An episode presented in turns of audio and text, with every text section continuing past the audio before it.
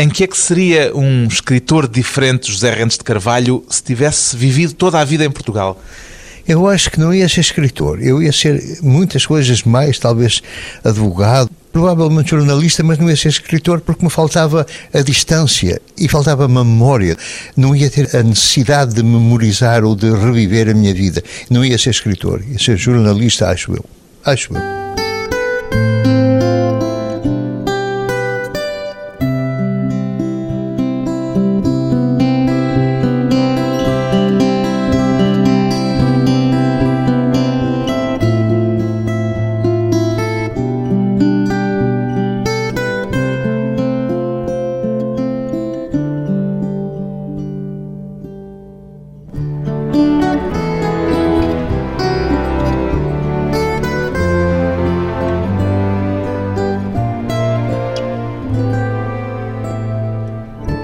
Rentes de Carvalho, 79 anos, escritor, ter duas pátrias, duas línguas, duas culturas, como acontece no seu caso, José Rentes de Carvalho, significa também ter dois pontos de vista normalmente sobre as coisas ou já construiu a sua síntese entre essas duas sensibilidades diferentes? Não tenho síntese, não construí síntese nenhuma, o que eu tenho é uma dupla esquizofrenia, porque... Eh, dupla personalidade, quase. Sim, exatamente, porque me obriga a, constantemente a, a tomar atitudes duplas é muito confortável quando estou em Portugal porque esqueço o meu ser holandês, mas em geral eu sou obrigado a viver com mais de duas línguas até, mas duas línguas, dois pontos de vista, duas sensibilidades, duas maneiras de ser e eu, sem exagerar, eu muitas vezes eu creio que eu sou dois indivíduos. E como é que isso se conjuga? Não faço ideia. O único ponto positivo é que, de facto, estes dois vivem um bocado de forma pacífica um com o outro. Há o português que critica o holandês e o holandês que critica o português, mas... Nunca se zangam? Não, mas de maneira civilizada, não, não. Quando se zangam é em conjunto contra, contra o resto do mundo. O José Rentes de Carvalho já viveu muito mais tempo na Holanda, muito mais do que em Portugal. Tornou-se, por isso, mais holandês do que português? De maneira nenhuma, não, não. Eu vivo na Holanda há 53 anos e eu continuo a ser um português que tem uma personalidade complementar que a holandesa. Eu tenho duas nacionalidades, sou cidadão holandês, a minha família é toda holandesa, a minha família é portuguesa. Sou o último, mas eu continuo extremamente português. Eu acho que isso é impossível de cortar. Eu tenho realmente as minhas raízes em Vila Nova de Gaia e em Trás-os-Montes e essas não posso perder de maneira nenhuma, nem quero perder. Isso é talvez também a razão porque eu só escrevo na minha língua pátria. Coisa séria, romance, crónica, seja o que for, é na minha língua pátria. Coisas mais leves podem ser noutra língua qualquer. Pois bem, o escritor José Rentes de Carvalho vive na Holanda desde 1956. Nos últimos anos tem repartido residência entre Amsterdão e a aldeia transmontana de Estevais, no Mugadouro. Como é que explica o facto de ser José Rentes de Carvalho um escritor tão conhecido na Holanda quanto desconhecido em Portugal? O ser conhecido na Holanda foi devido, sobretudo, a dois fatores. Primeiro, foi a minha contribuição para os jornais. Eu comecei a escrever para dois jornais importantes na Holanda e, como escrevia sobre a situação em Portugal, aquilo tinha um certo interesse para as pessoas. E depois em 72 meti-me a dar voz à minha raiva interior contra a pátria adotiva. A holandesa. A, a holandesa, e então aí o impacto foi tão grande, ou é tão grande, que o livrinho foi escrito em 72 e continua a ser editado na Holanda e continua a ser citado na Holanda. O livro que em Portugal se chama Com os Holandeses, mas que na Só língua neerlandesa não tem esse título. Não, chama-se Onde Mora um Outro Deus, porque os holandeses têm de Deus uma noção totalmente diferente da nossa. Nós somos um bocado habilidosos, nós dizemos a Deus, ouça, eu dou-lhe 100 mil reis e você faz-me um jeitinho e na Holanda... Tentamos comprar Deus. Exatamente, ou até pedir e depois fazer a promessa e não cumprir. Nós somos assim. E o Deus de lá é totalmente diferente, não tem vestimenta, não tem coroa, é um Deus anónimo que está lá no alto, ninguém o vê, a gente só sofre. O Deus calvinista. O Deus calvinista, o Deus que castiga, é ótimo para masoquistas. no seu caso, ficou lá por ter alguma costela masoquista? Não, não, não, eu fiquei lá por... Foi pelo amor. O amor é que decidiu que eu ficasse na Holanda. Diria que se lhe aplica, de alguma forma, aquele adágio português segundo o qual Isto estou ainda a reportar-me ao facto de, em Portugal, Sim. Eh, ser um escritor eh, praticamente desconhecido. Começa agora a ser mais conhecido, mas aquele adágio português de quem desaparece esquece, acha que se lhe aplica? Longe da vista, longe do coração. Não é verdadeiramente assim, porque eu escrevi muitos anos para o Diário Popular. As pessoas nem notaram isso. Escrevi três anos para o Expresso. O nome era conhecido de certas pessoas, mas não teve impacto nenhum. Eu, por exemplo, uma coisa curiosa, eu queria escrever sobre a situação política em Portugal ou na Holanda, mas não podia porque a censura cortava. Então o que fazia eu? Em vez de estar a queixar-me de como era Portugal, eu escrevia ou dava as loas ao sistema holandês. E o curioso é que durante uns dois anos ou três nunca tive qualquer reação, nem do público, nem do o Pinto Balsemão, era então diretor no. Ou, do Expresso? Do, não, não, ainda no, ainda Diário, no Popular. Diário Popular. Eu nunca tive uma reação qualquer. Até ao dia em que escrevi uma coisa que pareceu absurda. Eu disse que na Holanda nesse tempo, os desempregados tinham direito não somente ao subsídio do desemprego, mas tinham direito ao 13 terceiro mês. E então aí foram dezenas de cartas para a redação. Este sujeito é um mentiroso, pá, isto é aldrabice, então vão-se dar agora dinheiro às pessoas. Depois... Isso apareceu cá como uma coisa assim de um exotismo extremo. É, pois era. No fim dos anos 60 era incrível que houvesse um país em que o desempregado recebia dinheiro e ainda por cima ao 13 terceiro mês. Mas, enfim. A sua estreia literária até foi bem recebida, tanto quanto sei. O seu primeiro romance, no final dos anos 60, foi prefaciado por António José Saraiva.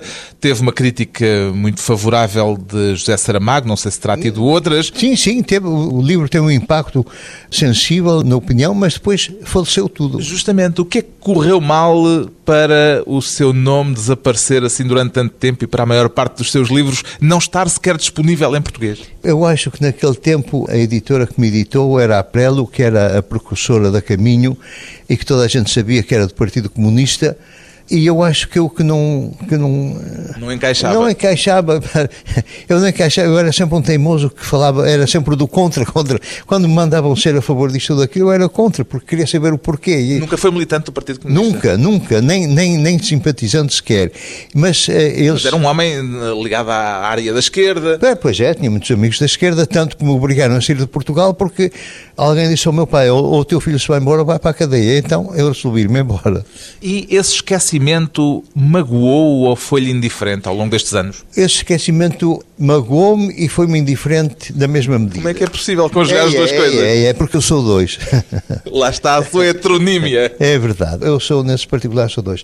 Magoou-me porque, ao fim e ao cabo, eu sou português, eu sou um escritor que escreve em português e, sobretudo, eu não escrevo para os holandeses, eles estão muito simpáticos que eles gostem de mim, mas eu, eles estão nas tintas para mim.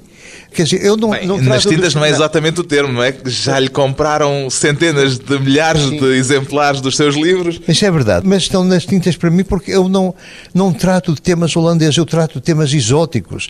Eu escrevendo sobre Trás-os-Montes é a mesma coisa que estar a escrever sobre a Sibéria ou, ou Transvaal ou por aí.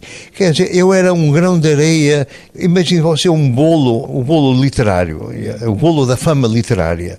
E o bolo é pequeno o público é pequeno e há uma quantidade de ratos a quererem comer a fatia do bolo e vão puxando. O mais forte e o mais habilidoso, ou aquele que tem mais companheiros, é o que leva o bolo. Eu, e faltaram-lhe amigos? Olha, eu não. Quer dizer, eu tenho alguns amigos, mas não tem influência literária nenhuma, não, é gente de outra, de outra horta. E na Holanda a fama literária faz-se de forma diferente do que se faz em Portugal? Claro que há capelinhas, claro que há amizades, claro que há cumplicidades, mas se você tem qualidade, significa que tendo qualidade que vende, então o sistema começa a funcionar em seu favor. Inclusive, eu quando apresento um plano para um livro, eu recebo um subsídio do Estado que é muito valioso.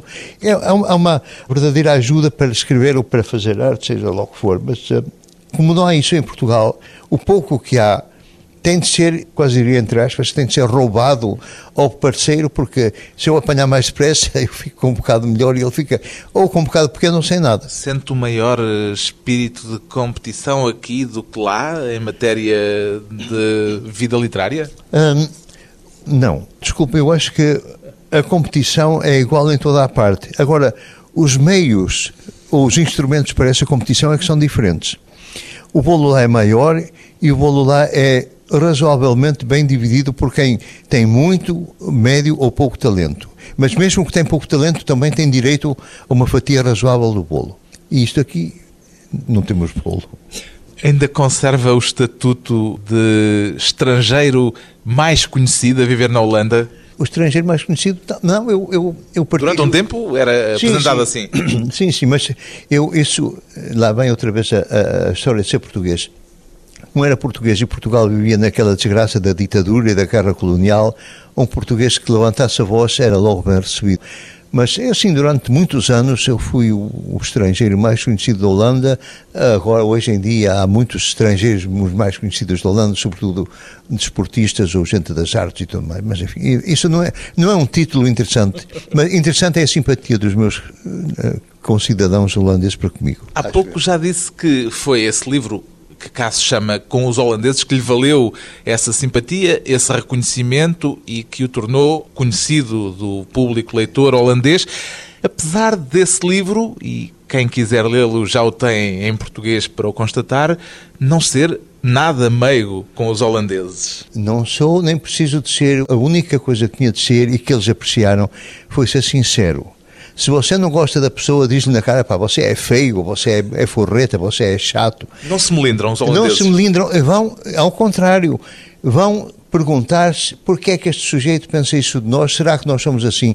E quando concluem que a crítica que foi sincera, mesmo que os desgoste, eles não levam a mal, antes pelo contrário, apreciam. Diferenças culturais levantadas por José Rentes de Carvalho. Depois de uma breve pausa, voltamos com o escritor português e com os holandeses.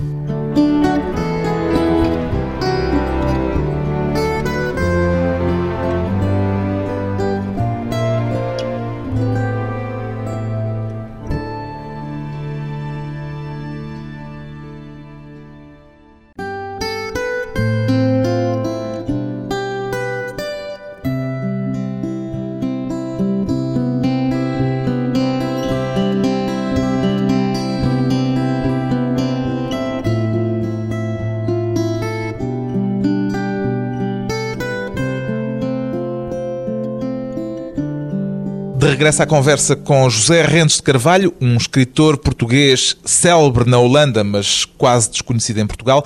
Alguma vez lamentou o acaso que o levou a ir parar à Holanda, José Rentes de Carvalho? Não lamentei porque fugi de casa pela primeira vez aos 17 anos. Ah, portanto começou cedo. Eu comecei cedo. Já tinha fugido aos 15, mas foi uma coisa tão breve que não conta. Mas aos 17 anos fugi para Lisboa, estive aqui três meses, até que o meu pai me descobriu e me veio buscar.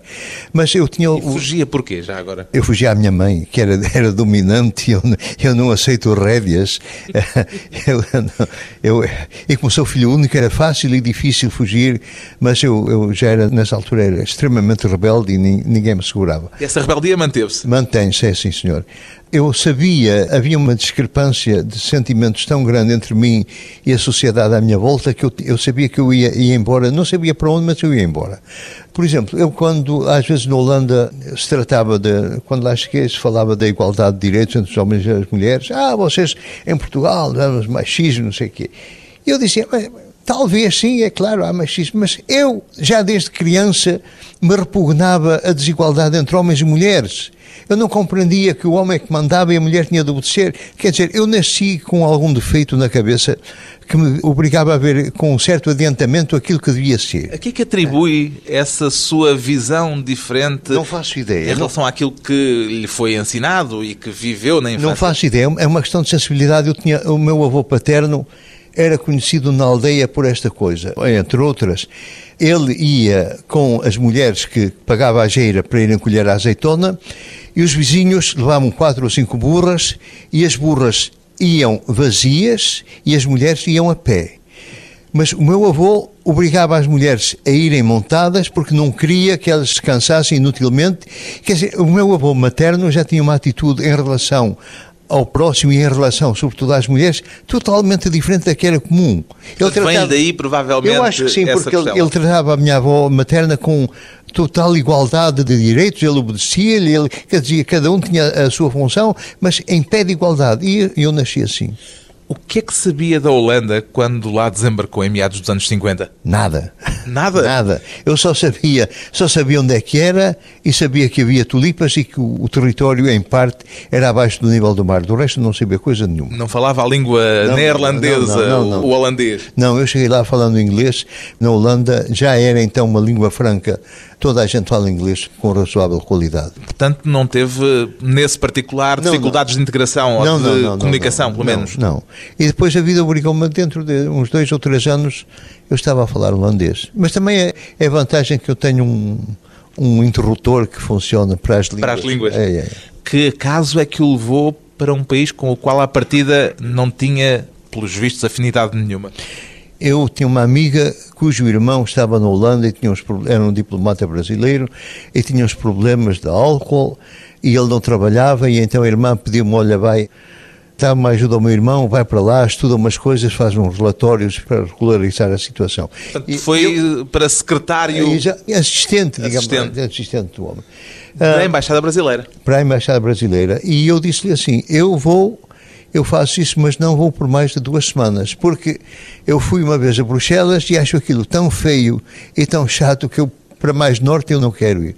E fui e fiquei. Mais de meio século. Mais de meio século, 53 anos agora. Quando saiu de Portugal, viveu ainda em vários países antes de chegar à Holanda. Vivi em Paris, depois vivi no Brasil, vivi em Nova York e depois voltei para Paris e para a Holanda. O seu sonho, se tivesse podido escolher ou se não tivesse surgido esse tal acaso, nessa altura o seu sonho seria fixar-se onde exatamente? Paris.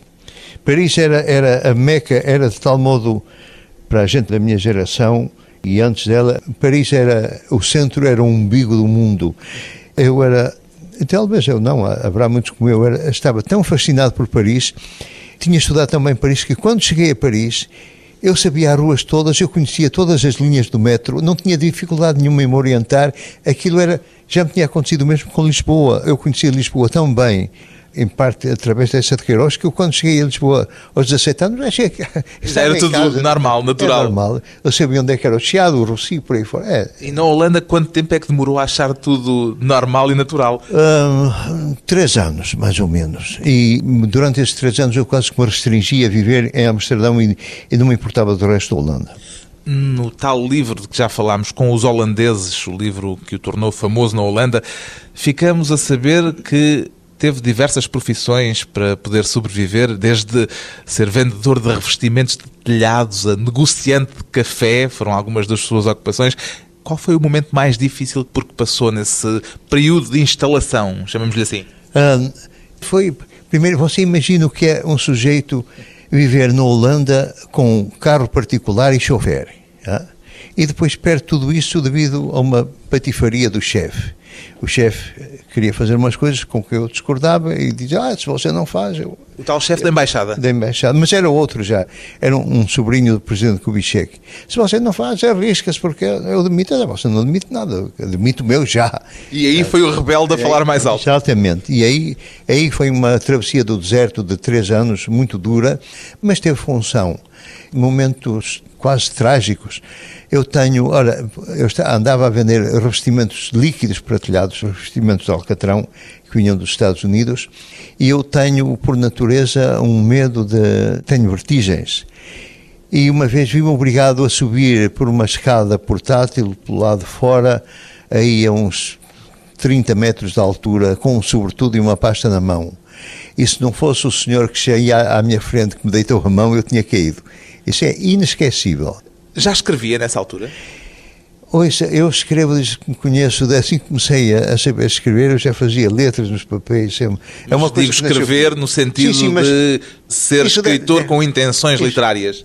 Ah, isso começou por volta dos 15 anos, mas eu já escrevi historietas aí por volta dos 11, 12. né, já, já. Quando saiu de Portugal já partiu com o sonho de ser escritor. Já tinha, já tinha três contos publicados num jornalzinho de Mão Corvo. Foi a sua primeira publicação? primeira- é, E eram contos sobre o quê? contos românticos, contos de pobreza e contos de, de um soldado numas ilhas. É, Enfim, uma, uma, uma, uma laranja. Mas é engraçado. Em que momento é que se apercebeu de que podia considerar-se escritor realmente? Quando vi o meu primeiro livro, materializar-se. Antes disso, e é uma, Em 68. em 68, e é muito estranho porque eu tinha, a pedido de um amigo, tinha-lhe dado o manuscrito e eu tinha muita fé, muita na, na competência dele, e ele, pelos jeitos, leu e não me disse nada. E eu andei uns meses Com o coração nas mãos. pre- pre- preocupado assim, mas porque é que ele não diz, né? Eu disse sim ou sopas, ele não dizia nada. E então, de repente, o correio traz-me uma caixa com 20 exemplares de um livro e abro aquilo e vejo que era um livro meu e fiquei paralisado Quer de dizer que alegria. foi publicada à sua revelia. exatamente. é. O amigo é que tratou disso tudo. Quando saiu de Portugal, saiu, já há pouco referiu, por eh, razões políticas, chegou a voltar ao país alguma vez, ainda antes do 25 de abril de 74? Sim, sim. Estive, eu estive de, de 50 a 64, não podia voltar porque não tinha passaporte. E voltei em 60, uma vez em 64 fui à embaixada e perguntei de caras, olha lá, vocês podem dizer se eu posso voltar ou não? Ah, foram investigar, já pode voltar. Então voltei. Voltou. E quando acabou a ditadura, não pôs a hipótese de voltar definitivamente, quer dizer, como vim- aconteceu com tantos outros, de regressar para. Portugal? Vim dois dias depois e quando tive muitos convites para voltar e ficar, eu disse, eu não volto e não fico porque eu não acredito nas pessoas que estão a fazer a revolução em Portugal. Porque as conhecia? Porque as conhecia e tinha a impressão que a coisa que poderia mudar na fachada e que sim, que íamos ter a democracia e que sim, que ia haver uma mudança, mas que não, que as pessoas que então mandavam continuariam a mandar e elas continuam a mandar. Alguma vez se arrependeu dessa decisão que tomou Não, nessa não, altura? não, não, não, não, nunca, nunca. A sua relação com Portugal, de que modo é que é ainda hoje marcada pela infância transmontana que relata no romance autobiográfico Ernestina? Ah, é marcada pela força da memória e pela força da recordação e pelo facto de que tudo aquilo que eu sou, mesmo o meu ser holandês, tudo é referenciado em relação à minha infância e à minha gente. É tudo filtrado por É essa tudo- memória? É, é tudo. Ele- Eles é que mandam em mim. Quer dizer, o meu passado é que manda em mim. Já uma vez se queixou, de algures, ter excesso de memória. Eu tenho, porque é, é muito aborrecido ter, ter excelente memória, eu tenho excelente memória, porque você guarda a memória dos bons momentos e guarda também a memória das filhas da putice que lhe acontecem na vida. E isso é de vez em Foram quando... muitas? Não, não, não, mas, mas suficientes. Mas hum, de vez em quando, a meio da noite, se você tivesse pouca memória, dormia bem e não estava a pensar, mas em vez de estar a pensar em coisas boas, a memória começa a funcionar e começa a recordar uma cara, uma situação e é muito chato. Vem-lhe à memória assim, Vem, alguma situação que gostasse de esquecer? Ah, tenho, tenho algumas, tenho. Mas é, é, é melhor não incomodar. partilhá-las. é, melhor, é melhor não incomodar ninguém com, com más notícias. Coisas que ficam só na memória. É, Ficam na memória e não têm. Quer dizer, tem um interesse pessoal, mas não. As pessoas talvez possam rever na mesma situação, mas cada caso é diferente e cada momento é diferente. Isso, a gente passa, tem a memória e depois fecha o botãozinho e adormece. Não vai escrever isso na sua autobiografia. Ah, eu acho que não tenho intenção de escrever Ai, não? autobiografia. não? Apesar O da o existência do seu editor. Não, o Francisco, o Francisco José Viegas quer que eu escreva as minhas memórias, mas eu já lhe disse, se eu escrevesse as minhas memórias com muita honestidade, as pessoas não iam acreditar. Porque iam julgar, "Bah, o sujeito está a exagerar, ou está a inventar, isto é ficção, etc. Quer dizer, é uma, a minha vida, em muitos aspectos, é feita de milagres. E é raro que aconteçam tantos milagres na vida das pessoas. Chego a Paris, imagina, eu, o que é que eu levava? Eu tinha uma senhora conhecida, eu vivi num, num apartamento luxuoso, mas não tinha trabalho. Tinha pedido ao 1 de janeiro que me dessem a direção do Joaquim Duarte Teixeira, que era o correspondente deles e do Estado de São Paulo e do Globo em Paris, e eu dirigi-me simplesmente ao senhor e digo olha, eu sou fulano, escrevi uns contos, venho para Paris, e diz ele assim, ah, sente-se aí, está lá em casa dele, sente-se aí, eu vou tomar banho. E foi com a minha papelada, foi para o banheiro e, e depois voltou e não disse nada. E diz ele assim, olha, você tem alguma coisa para fazer? Disse, não, tenho, estou a chegar, não, não tenho nada para. Então eu vou jantar com umas pessoas amigas, você venha comigo. Chegamos a um apartamento chiquíssimo, com gente chiquíssima, e ele abraçou os cavalheiros, beijou a senhora, e depois virou-se para ele e disse, olha, aqui, está aqui o José, que acaba de chegar. o José é escritor. Ah, ah, então, e no dia seguinte disse-me, se você aparece lá em casa, quer falar consigo, não, você não tem que fazer, então você vai escrever para o jornal, para o Estado de São Paulo. Assim? Assim.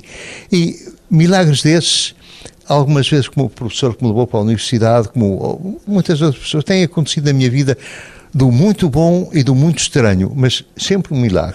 Uma vida cheia de milagres. Depois de mais um curto intervalo, voltamos com o escritor José Rentes de Carvalho, entre Portugal e a Holanda.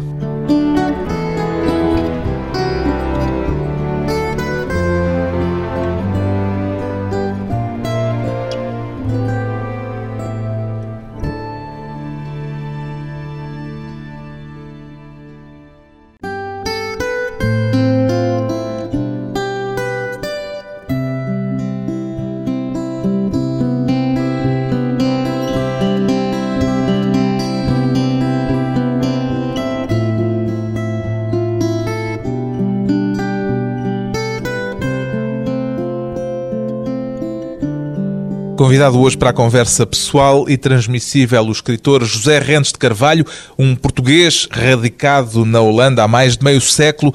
O que é que diria assim de repente que já não é português em si, José Rentes de Carvalho? O que não é português em mim é a pontualidade. Eu um, nasci também com essa mania, eu acho que ser pontual é uma obrigação porque o tempo do outro é tão valioso como o meu. E eu chegando atrasado por desleixo, eu estou a insultá-lo porque estou a usar o tempo dele que é tão valioso como o meu. E essa mania, como lhe chamou, não foi adquirida na Holanda, já não, levou para lá? Essa vem do meu avô também, vem do meu avô materno, já nasci assim.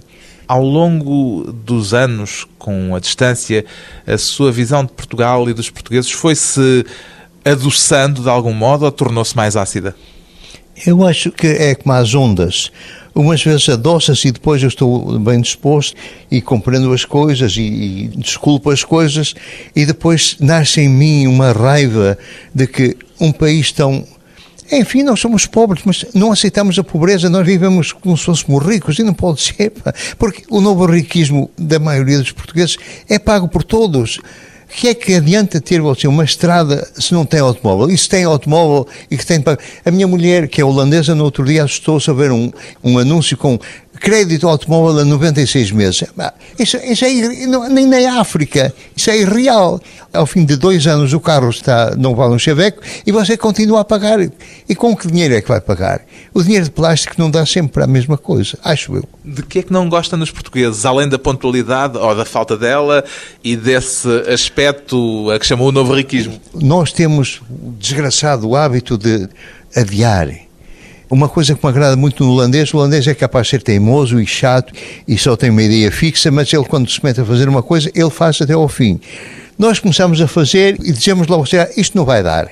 E não vai dar, eu falo, ah, talvez dê. Quer dizer, entre aquela hesitação de tomar uma iniciativa e de levá-la ao fim, em geral nunca acaba. E aquilo fica, porque ah, vou fazer outra coisa, andava a estudar aquilo, mas não gostei. Vou... Quer dizer, as pessoas vão adiando a vida e a vida não se pode adiar. E é por isso que me dizia no princípio que se tivesse ficado em Portugal provavelmente não seria escritor, porque acho, adiaria. Eu acho que sim, que adiava. Vontade. Sim, sim, sim, sim. Eu adiava e ia ter um editor que editava um livro, depois não editava o outro, e depois ia haver uma falência. Quer dizer, há um, há um, há um, há um tédio, há um, há um uma espécie de aborrecimento com a vida que as pessoas o que me entristece mesmo é que, em geral, eu sinto que as pessoas não têm esperança na vida, que não têm confiança na vida. Estão à espera que aconteça alguma coisa, talvez o euro milhões, mas não têm esperança. Quer dizer, não se esforçam diariamente para construir qualquer coisa. Vão perguntar, ah, se calhar não vai dar certo, não sei o quê. Quer dizer, há uma atitude negativa ou de expectativa que me dá pena.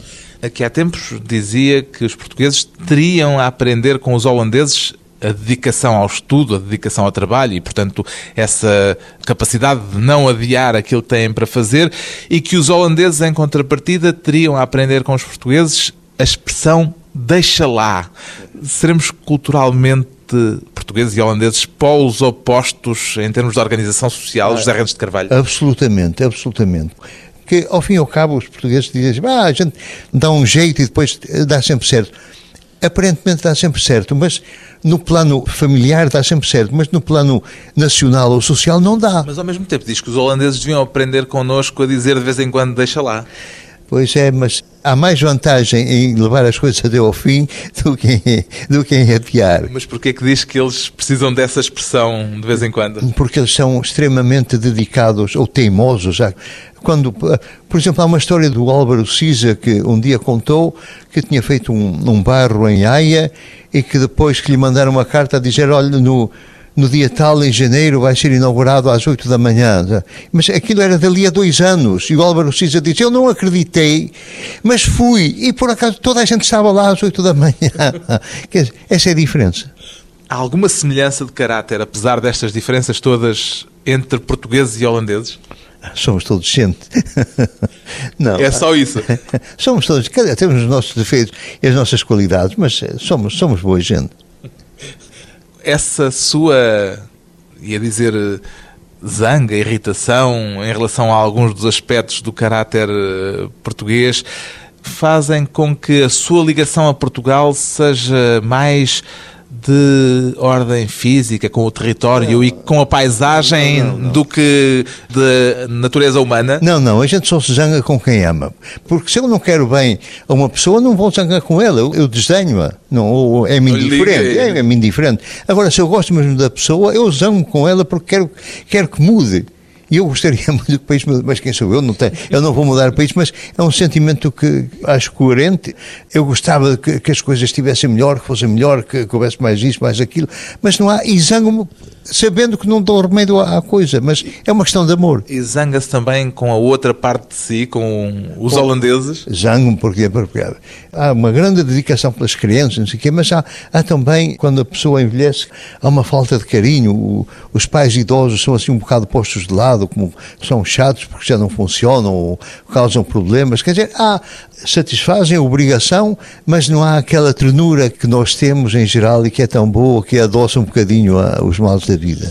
Uma frase sua que li numa entrevista aqui há tempos chamou-me a atenção, dizia isto: Nunca vi na Holanda tantas casas de luxo como em Portugal. Não. O que é que isso faz concluir a respeito quer dos holandeses, quer dos portugueses, José Rentes de Carvalho? Quer dizer, para começar, a construção é muito cara na Holanda e é regrada por uma quantidade enorme de regras. Mas também não há na Holanda, em geral, claro que há, há um ou outro, mas em geral há na Holanda uma certa discreção pela propriedade. A pessoa não anda a mostrar aquilo que tem. O sujeito super milionário, em geral, anda num carrinho, um Renault pequenito, num, Quer não dizer, ostenta. Não ostenta. Se quer ostentar, se tem mesmo necessidade de ostentar, então vai para a Côte d'Azur, ou vai para a Flórida, ou vai para a Califórnia. Quer dizer, mas na Holanda ele fica mansinho e não anda a alardear aquilo que tem. Até, aliás, é mal visto. As pessoas... Mas em Portugal isso também acontece, em certo sentido, não? Ouça, em que país é que há tanto Mercedes na rua? Eu nunca vi. Próximo da minha aldeia, por exemplo, em Mogador, em Moncorvo, Há Cayennes de Porsche que custam uma fortuna. Há daqueles Jeeps da Volkswagen que custam uma fortuna. É, é, mais do que na Holanda. Há muito mais. Mas vê-se sair daqueles Jeeps uma gente fatinho e pelo modo, é uma gente simples. Porra, onde é que arranjou o dinheiro? E eu não digo que é questão de Miguel, Miguel não tens abelhas e vendes mel, mas há ali, há ali qualquer coisa de que não funciona, que não está certo. Eu não, não bate a bota com a perdigota, como Exatamente. se diz em português de lei. É, sim, senhor. Alguma vez sentiu vergonha de ser português, José Rentes de Carvalho? Vergonha não, mas uh, como é que se diz, acanhamento às vezes de vez em quando vê o comportamento de alguns compatriotas, quando tem pessoas de, de, uma certa simplicidade que julgam que estando numa terra estranha, porque não os compreendem, aquele género português está no elétrico e é ah, estes filhos da puta, não sei o quê. Quer dizer, de vez em quando, quando ouço, ouço lá, mas há aqui um que compreende. Já lhe aconteceu ouvir já, isso já na Holanda? Isso, já. E, inclusive, não só cavalheiros, mas senhoras, senhoras que desatam aos palavrões. Portanto, um aspecto buçal. É, é, não é buçal, mas é sentir-se à vontade. E estes gajos aqui, estes grandões, pá, não percebem a merda do assunto, nós é que somos. E depois então a gente acanhas. Né? Por exemplo, ouvir esta coisa no metro de Amsterdã, oh, os holandeses não têm colhões, nós é que temos.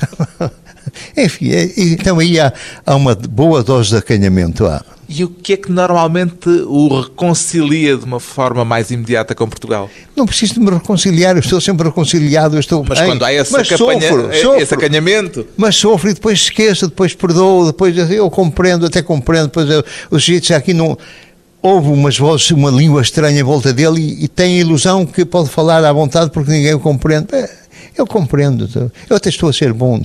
Ler essa de Queiroz tem um efeito reconciliatório para si? Uh, essa de Queiroz fez mais por mim do que o resto da literatura portuguesa, tirando talvez o padre António Vieira e o Camilo Castelo Branco. Essa de Queiroz... Eu, Continua eu, a ser o seu autor de eleição? É, eu quando tinha os meus 15 ou 16 anos tinha um grupo de amigos e nós compramos as obras completas dessa de Queiroz na edição da Lelo e o pai de um desses amigos mandava-lhe uns barris de vinho verde e a gente tinha um retrato do Essa de Queiroz com uma vela numa cômoda, íamos ler o Essa de Queiroz e despedíamos-nos dele quando íamos embora. Como se estivessem a se falar pessoa. com... É, nós tínhamos, e até mais, escrevíamos cartas uns aos outros no estilo queirosiano. É, é, foi, essa Queiroz foi uma influência predominante para mim. E foi uma escola de escrita, pelos vistos, porque esse exercício acabou por, eventualmente, influenciar a sua, o seu modo de escrever. Eu tinha medo que ia imitar a de Queiroz na escrita e realmente, felizmente que escapei a essa influência, mas tenho uma, uma enorme admiração. É o escritor mais moderno da língua portuguesa. Não esqueça, o Essa de Queiroz escreveu guiões para cinema num tempo em que o cinema não tinha ainda sido descoberto. Se você lê alguns livros de alguns romances melhores dele, são verdadeiramente cinematográficos, cheios de imagens. Você só tem que pôr a máquina a funcionar. E como é que o José Rentes de Carvalho se apresentaria enquanto escritor? Eu não me posso apresentar como escritor porque eu não. Eu creio que eu não.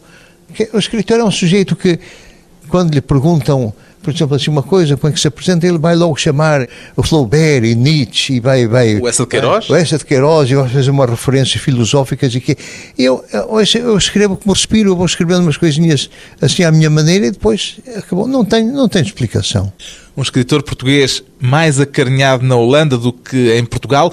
A obra de José Rentes de Carvalho começa agora a ser eh, editada de forma sistemática em português.